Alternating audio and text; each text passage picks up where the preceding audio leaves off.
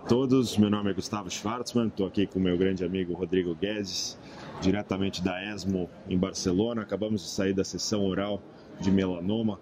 Vamos dar uma revisadinha agora nos dados que acabamos de assistir.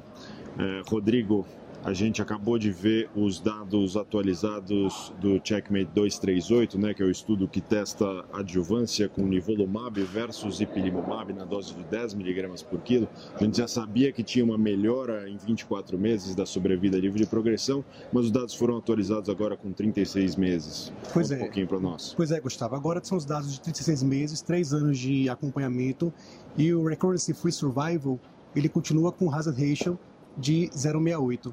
Ah, o interessante das curvas é que a gente observa um aumento progressivo das curvas. Um ano tinha uma diferença de 9%, dois anos 11% e agora três anos 13%. Ou seja, uma tendência de susten- sustentabilidade do ganho do nivolumab em relação ao ipilimumab. Interessante também que eles fizeram uma análise de biomarcadores, uma análise de tumor mutation burden e um infiltrado linfocitário, ele foi relacionado ao melhor ganho do, do nivolumab em relação ao ipilimumab. Isso. Muito interessante, né? As curvas, curvas começam a ter um platô, né? Ah, começa a ter um platô.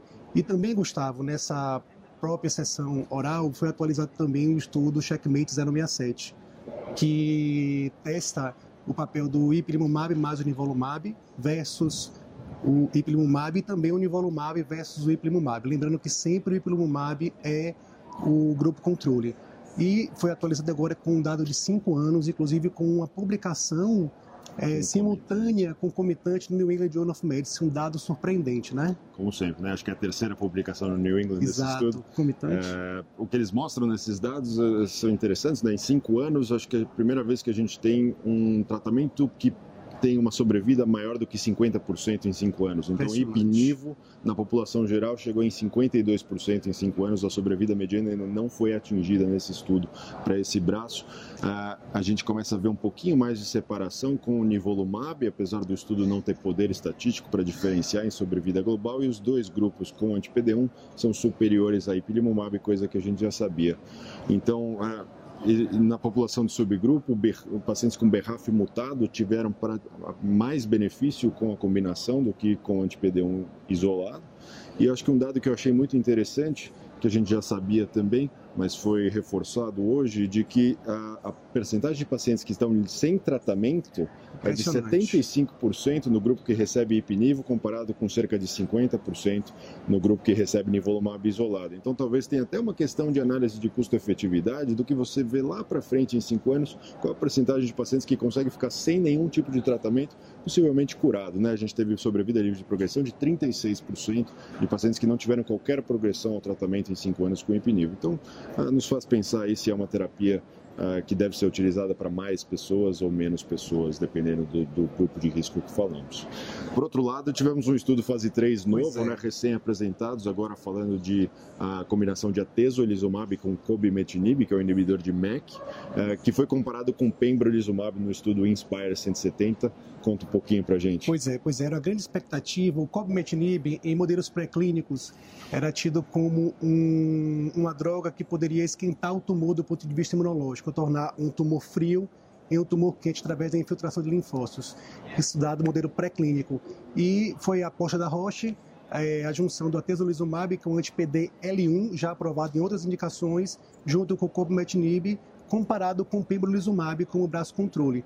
O que se viu foi um trabalho completamente negativo, inclusive numericamente até inferior, apesar de não estatisticamente significante, mas um trabalho negativo e também mais tóxico, Muito mais tóxico. com dados de toxicidade muito relevantes. Então, aterrou de vez esse, Sim. essa, essa, essa opção terapêutica, ao meu ver.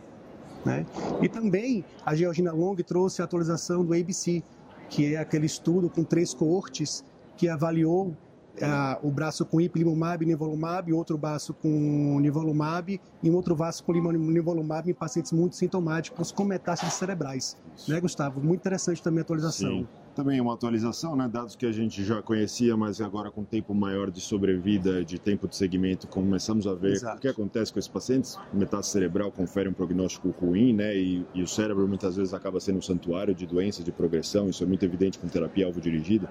Uh, mas esses dados do, do, estudo atualizado hoje corroboram de que a adição de ipilimumab ao nivolumab parece ter um papel super importante na doença intracraniana, como a gente também já tinha visto com as atualizações do Checkmate 204, é, mas mostrando até uma taxa de resposta que subiu intracraniana, 51%, subiu para 59% em pacientes que não tinham recebido tratamento prévio com é. alvo dirigido, e a, aparentemente isso se sustenta com dados aí de segmentos de pelo menos uh, de pelo menos dois anos, né, mais ou menos, teve segmento de 36 isso, meses, isso. se não me engano, 35 meses, uh, e a gente vê começando também um platô da curva, mesmo nos pacientes com metástase intracraniana, a sobrevida livre de progressão intra e extracraniana foi bastante semelhante nesse estudo, reforçando que a imunoterapia aparentemente é duradoura em benefício tanto da doença intra quanto extracraniana. É, vamos lembrar que essa é uma população altamente selecionada, altamente selecionada. Né, pouquíssimo sintomática, com uso baixo de corticoide, diferente da coorte sintomática Isso, que continuou, continua indo muito mal. Né? Apesar de ser só nivolumab testado, mas continua muito mal. Perfeito. Acho que com isso a gente encerra esse vídeo e agradecemos a oportunidade. Pois é, agradecemos. Nós somos coautores do capítulo de melanoma e essas novidades vão ser atualizadas brevemente. Um abraço.